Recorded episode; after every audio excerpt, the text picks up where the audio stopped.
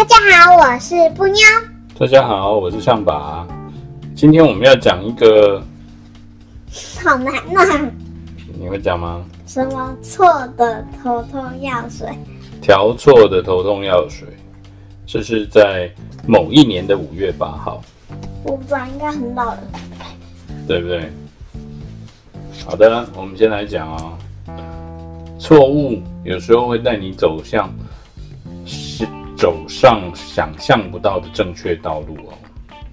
约翰潘伯顿是一名药剂师，他在亚特兰大开了一间小药局。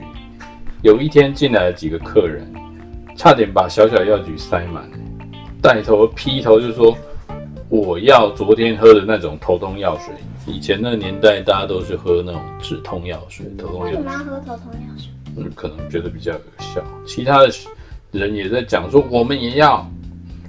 难得头痛的人这么多哦，潘伯顿立刻亲自调配头痛药水。当他递出第一杯头痛药水时，带头的客人喝一大口，说：“不对不对，我要喝昨天那一种，是深色的，不是白的，有气泡的那一种。”你讲可乐吧。潘伯顿就说：“可是我们的头痛药水就是这种啊。”，不对，昨天不是你调的。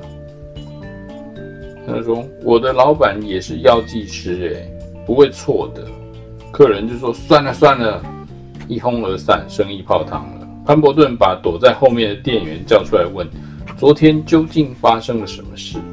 原来那个客人昨天冲进店里说他头痛，痛死了，要店员快给他头痛药水。客人一直催，店员一紧张，不但调错配方。而且本来应该用冷水冲调，却误用了苏打水冲，才调出颜色深、带气泡的药水。没想到客人一喝，大呼好喝过瘾。今天又来了，还带一群人来。潘伯顿于是照着店员调错的配方，加上苏打水冲调一杯，亲自喝一口，果然有意思。再喝一口，有种说不出的好味道哎。一直喝，一直喝，停不下来。怎么可能要加苏打水？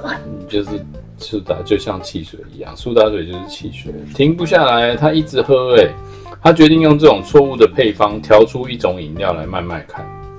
这个是一九八八，哎，不对，一八八六年的 五月八号，潘伯顿卖出第一瓶新的饮料，这个就是可口可乐，就是 Coke。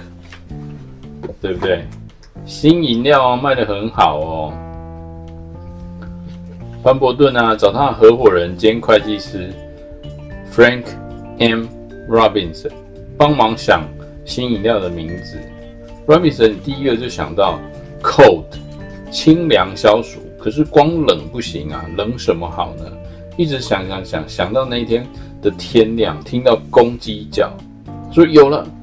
他把公鸡 cock 写下来，变成 cock cold，公鸡冷不伦不类。他想到不如把 K 跟 D 都改成 A，就变成 Coca Cola，这下顺口多了。Coca Cola，对，Coca Cola，对，新的饮料配新字哦，Coca Cola 就从此诞生。不是 Coke 吗？怎么变成可口可乐？Coke 就是简，大家都叫 Coke Coke。那其实它叫 Coca-Cola。真正让可口可乐变成世界性饮料的，不是潘伯顿和 Robinson，而是 Asa Candler。他在一八九二年以两千三百美金买下可口可乐的配方和所有权哦，然后开始卖。虽然畅销一时，但是因为可乐的成分。有让人上瘾的咖啡因，曾经被卫生局禁止贩卖。嗯，就是那有咖啡因会让人家上，有一点觉得好像会有上瘾。头晕，想吐。没有会刺激嘛，就是像喝咖啡一样嘛。哦，对啊。可是呢，接着二次大战来了，可口可乐抓住机会向美国政府推销，他们可以用一瓶五。五分美元的可乐的便宜价格，提供美国的士兵享用。战争的时候，各种的东西都缺，有一样是一样。美国政府就答应哦，说好啊，那我们就给你采购。他就跟着美军打到了全世界，就是到世界各地去了。光二战期间啊，美军就喝喝掉，你猜多少瓶可乐？一万？不是一百多亿瓶可乐，是没有办法想象。到了战争末期啊，可口可乐创下年销五十亿瓶的记录哦。